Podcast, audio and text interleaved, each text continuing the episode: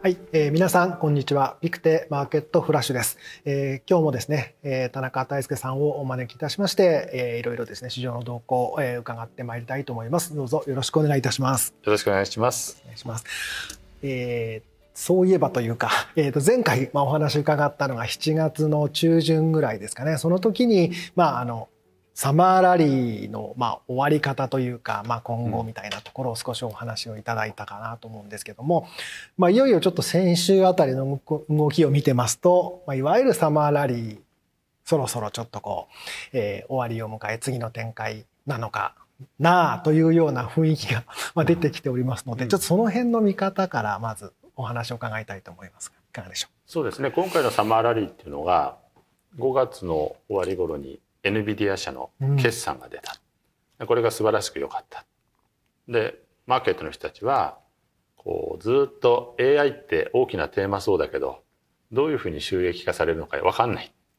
そんな中で NVIDIA ぐらいはまあ半導体っていう需要がはっきりしてるからっていうんで株としてはどんどんどんどん上がったんですよね。なんだけれども高すぎるんじゃないかって言ってもう売ってる人ショート振る人いろいろいたわけですけれども蓋を開けてみたら初めて AI というものが決算の数字になって、うん、こんなに出るんだっていうのを目の当たりにした、まあ、それによって相場が吹き上がってショートしてた人たちが必死になって巻き戻すのもあってドーンと来たところから一気に相場としては盛り上がったってことですよね。まあ、ああいう時にあの AI というテーマがあまりにも大きいので漠然としてたもののはずなのにもうみんなそこにわっと肩入れしてでここが海馬だ AI だって言ってね背中を押された人たちがいっぱいいたと思うんですよ。で私自身が思ったのはいやこれはもうちょっと大相場になりそうだから乗った方がいいと。だけれどもこれは短期投資として考えて中期の時には景気サイクルとかいろんなものとぶつかってくる話があり得るので短期としてやるでこれ短期としてやらざるを得ない部分っていうのもあってなぜかっていうとですねずっともたもたしてきてて NVIDIA はさっきの決算のところでボーンと跳ね上がった。それから GAFAM とかどうも AI うまく取り込んで何かやってくれんじゃないのっていうところも一緒になって上がった。だけどその他もともとずっとみんな他の銘柄もたもたもたもたしててそんなに買ってない。GAFAM だってこうきっちり買ったというよりはおそらく時間の流れの中で上がっていくからそれはトレンド追随で買うんだっていうクオンツ的なファンドなんかもありますよね。そういうところは買ってるけれどもマクロの判断ではなかなか買えてないっていう。でそれがボンと上がった。でこの上がり方がすごいから多くの人たちは大変なことになった。買い損ねちゃった。で上がったところのこっから勝負してるわけですよ。でこう今ですね1か月2か月前のチャートを見ていただくとここのところの狭いところでロングが積み上がって積み上がったロングで重みで時々振り落とされてって何度もやるんですね。うん、まあ、途中でねこの上がりすぎたからリバランスで売りだとかっていう話がね出てきてでリバランスがあの機関投資家のリバランスだけじゃなくてナスダック100のリバランスっていう話が出てきましたよね。もうあの辺りしっちゃかめっちゃかで上下動してでその後もなんか押されたらみんな買いたいっていう気持ちがあるからサポートはされてるんだけれども上がるたびに何かの理由で振り落とされてっていうのを繰り返してきてで最後の最後の7月に CPI が低く出たっていうところで一応サマーラリーとしてみんな救われたねっていうねこういう展開ですよね。だからあの本当にあの相場に入った人たちっていうのは、大きなテーマですごいところをやってるように見えてその実この上積みのところだけで勝負してきたっていう面がある。で私はあのほとんどマーケット見るときに短期はもうポジショニングだけで見てるのでこっからみんな買ってるんだよねって思った瞬間からこの相場がそのままずっと延々続いていくってことはほぼ考えられない。ということでとりあえずサマーラリーっていう一つの区切りを持てばいいと。早ければ7月の末の FOMC とか、うん、あの主要な決算とかこれの前あたりでもたもたし始めてでその決算 FOMC の形次第では終わるのかもしれない。ここを無難に乗り切れば8月の頭ぐらいまで頑張ってそこでまあ一息つくっていう感じかなっていうこういうふうなことを想定してきて、まあ、大体このリズム想定通りに来たんじゃないかと思います。ですから実際私も7月の下旬にはサマーラリーとして入ったグロース系のポジションは一回閉じてでその後はまあこれグロース落ちてきた時に多少なりともローテーションで景気バリュー系が買われるかもしれないっていうことで、まあ、それ以降はお遊び的にそういったものを拾っていくっていうことをやっているってこんな段階なんですよね。まあ、あの絵に描いたような短期相場だったっていう感じの印象は持ってるんです。そうですね。ちょうどですからまあ5月6月5月と終わりですからまあ6月7月8月のまあ先週ぐらいまでですから、うん、まあまさにちょうど短期的な大きな、うん、まあ大きな動きというか、まあ、一つのちょっと動きができたのかなというところですよね。でもまあ終わるきっかけも FOMC 過ぎて、まあ、GDP なんかの数字も良くてでまあ企業業績も比較的まあまあそんなにあのまあアップルとか下がったのはちょっと下がるきっかけかもしれませんけどまあ出てっていうところですけど、まあ格下げのアメリ米国債の格下げなんかっていうまあややちょっとあまり想定してなかったようなニュースも出てそれでまあ終わりを迎えつつあるという感じですかね。そうですね。まあやっぱりあの短期相場なのでリバランスっていう特殊な事例を除くとそれなりにこう高いところで上下動が出てくると、そのこと自体で終わりってこう近づく可能性が高いんですよ。ね、やっぱりあの短期の相場さっきポジショニングだって言いましたけどほとんどポジションがどうなっててそれにイベントがどうぶつかってくるっていうだけのことなんですけどね取ってるポジションが上に下にって振らされるとみんな腰が落ち着かなくなってきますよね。だから割と高値圏で起こりやすい現象ではあるのでまあ頃合いと合わせてつまり7月下旬8月上旬そろそろサマーラリーっていうのも一服じゃなかろうかっていう頃合いそれとその激しい上下動っていうものが重なってきたのでまあこれはもう割り切って一旦は引くべきものだろうっていうこういう判断だったんです。でやっぱりここの相場っていうのは悩ましいのはとにかくテーマが大きい。うん、で生成 AI これひょっとしたらすごいことになるかも社会変革になんかつながっていくのかもしれない。しかも基盤のない企業がグロース株だってて買われてんじゃなくて最強の基盤を持っているガファムと NVIDIA とテスラぐらいまでが買われていて、うん、これらが上がると指数全体も高くなるんですっていうそういう相場じゃないですか。だからどんな相場でも買いすぎればそれは落ちるってことはあるんですけれども、うん、落ちた後にどうするのって言った時にやっぱりこういう基盤のあるところのものは買われていきやすいっていうところがあってその分だけ持続性がある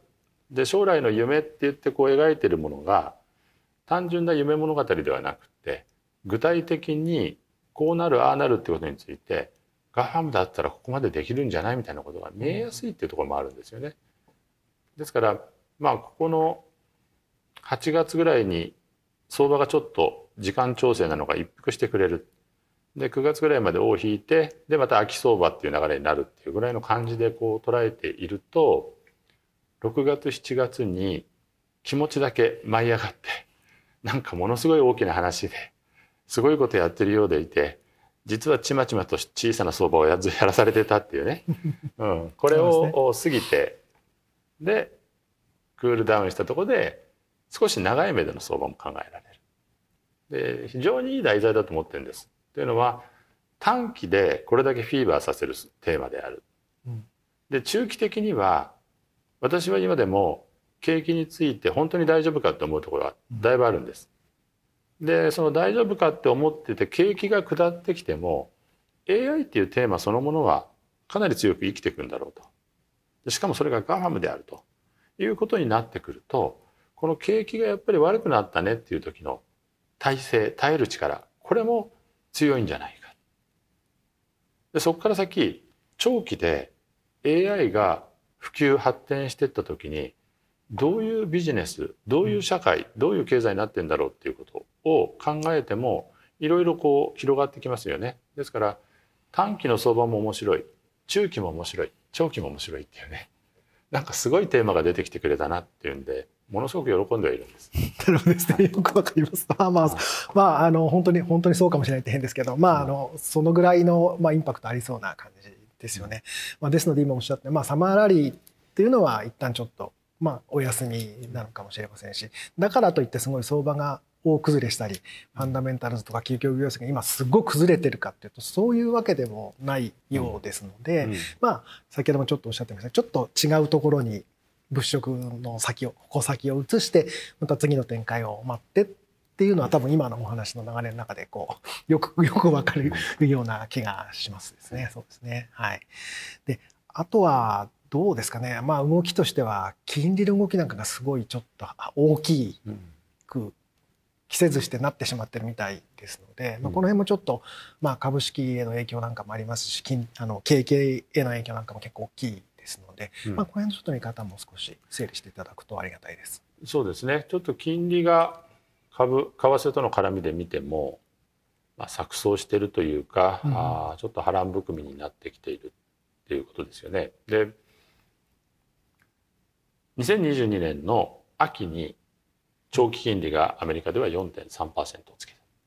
でそこからずっと下がっていって3%も割れてっていう場面もあった。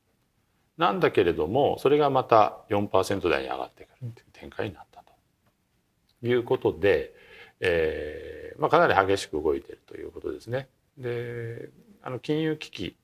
3月にあった時にはもうこれでサイクル上下っていくっていうことはもう決まりだなっていう雰囲気も一瞬出たわけですよね。で金融危機を一旦経過観察のところまで持ってったことによってまあしばらく様子は見るんだろうけどそれでもサイクル的には下なんだろうっていうことで見ていたら、インフレが上がってくる FRB は追加利上げをするとうとう言ってるうちに3%後半になりそれが4%になりということで来た。でちょっと過剰反応かなって思うところはあるのはあるんです。というのはインフレ自体はやっぱり大きな流れとしては鈍化しつつある。で今後下げ渋ってで下げ渋ったことによって、えー、一つは景気に対してまた悪影響が出るんじゃないか。だったらいずれ下がるでしょうっていうこの議論とこの下げ渋りというものが長期化するんじゃないか。っていう捉え方ですね。そうすると今まではですね短期金利はどんどん上がっていく。まだ上がる。まだ上がるという時に長期金利が下がってきたっていう展開なんですけれども今後半年1年の中で景気が底堅いインフレ下げ渋ってるっていう状況になってきた時に短期金利はもういい加減ここまでだで景気もちょっと悪くなってきてるしインフレだって2%インフレの目標には遠いけどもある程度降りてきてるよねって言った時にこの短期金利を下げる目っていうのは出てくるかもしれないけれどもその割に長期金利が下がらないっていう可能性も出てきますよね。今だからこれから半年1年っていうのはそれを模索する時期になってくる。でここはあの先だってフィッチ格付け会社がアメリカの国債をワンランク下げましたと。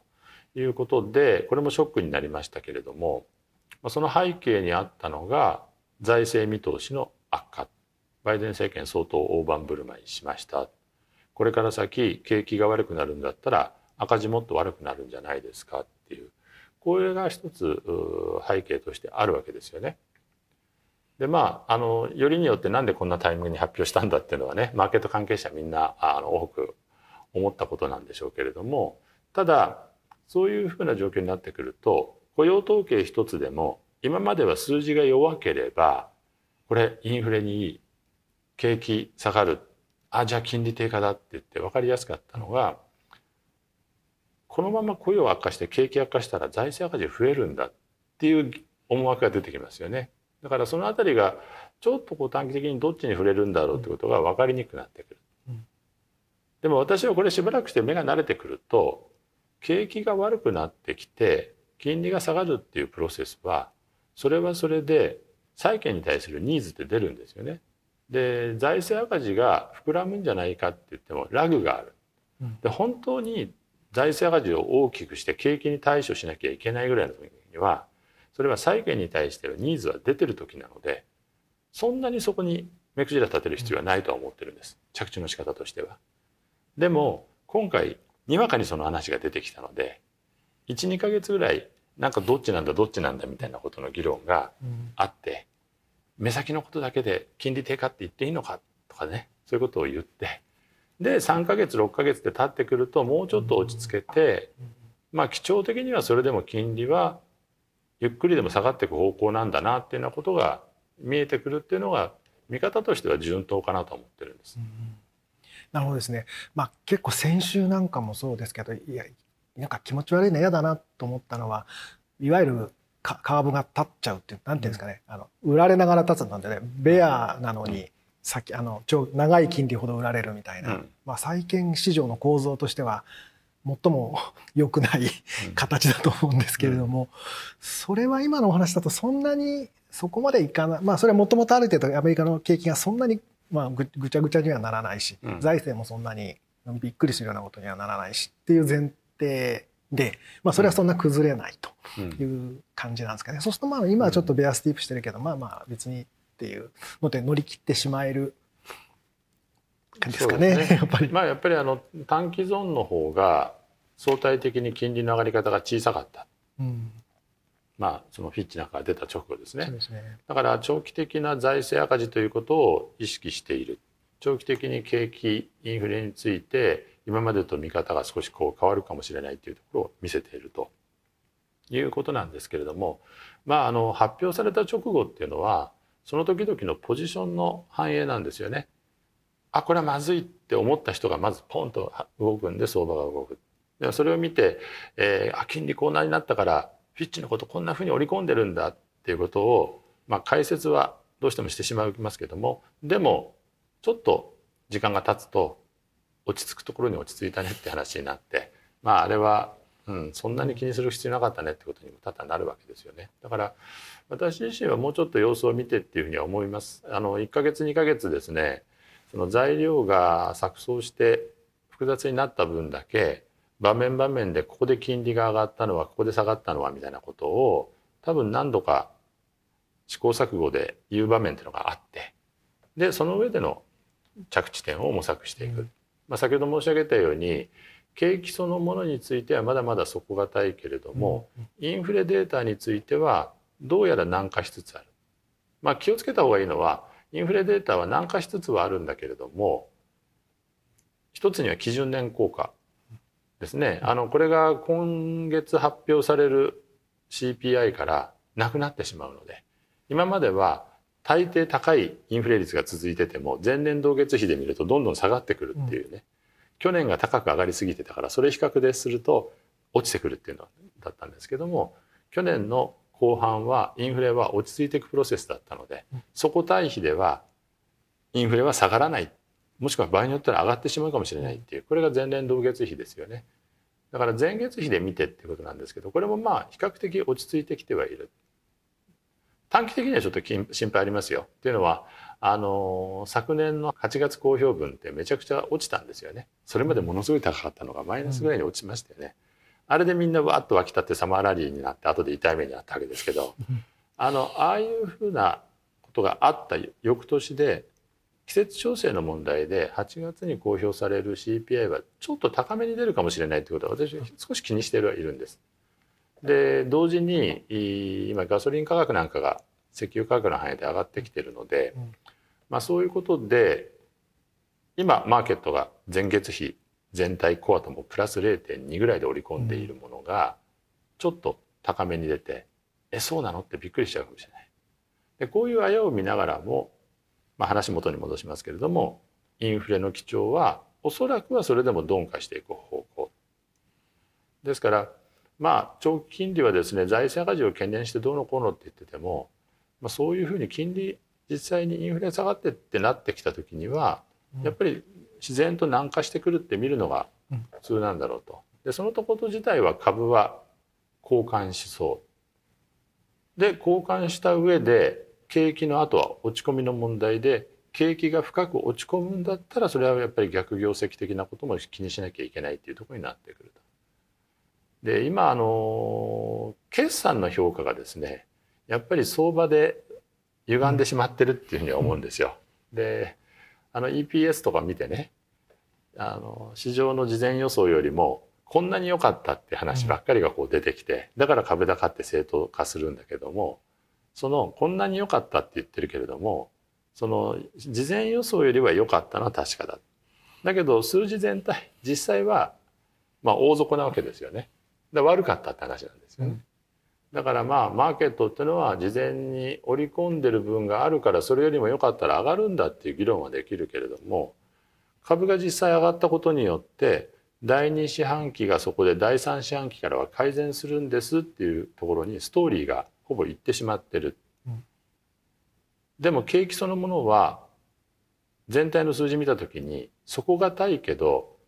下ってる陰ってるっていうものもそこかしこにあるわけでこれが相まってきた時に向こう半年ぐらいの間に決算本当にあそこがそこだったのかっていう議論になってもおかしくもない。だからそういう下地がぐずぐずしているところの中に生成 AI という大きなテーマがあってガファム NVIDIA テスラみたいなもうそそれが上がりさえすれば株式指数全体上がってしまうみたいなものがですね、うん、ガーッとなんか王道を進むような感じもしてるっていうことでどこをどう取ったらいいのっていうね、まあ、これがまあ今の相場の楽しみでもあるしパズルでもあるし、うん、っていう感じですよね。なるほどですね。まあそういう意味では足元だとこうまあ業績の割に株価が上がってるまた下がっていないので、うん、まあバリエーション高くなってますね、高くなってますね。という議論は、まあ、ありつつもまあこのぐらいだったらいいかぐらいのところが 限界をこうどこまでいけるかみたいなところな感じもしてますよね。やっぱり去年のですねサマーラリーを振り返ってもあの金利をこれから必死ですごい上げますよって言ってるさなかにサマーラリーが起こった、うん、あの時だって私あの時は持続性があるとは思えないから売りから入りたいって話を出したんですよね。そしてやいのやいので批判を浴びたんですよ。だけれどもやっぱり相場としては本当に短命だった。で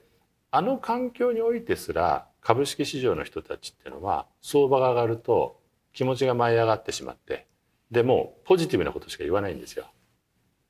ちょっとおいおいって言いたくなるんだけど。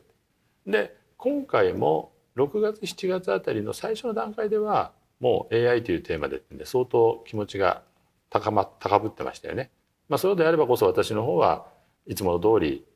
冷静にというか慎重にっていうことを言ってでも相場としては面白いから入った方がいいっていうことを言ってっていうことを言ってきた。で要はちょっとこう相場が陰ってこないと冷静に見ないっていうところがどうしても株式市場ってあるもんですから、うん、そこがですね債券とか為替と違うんですよね。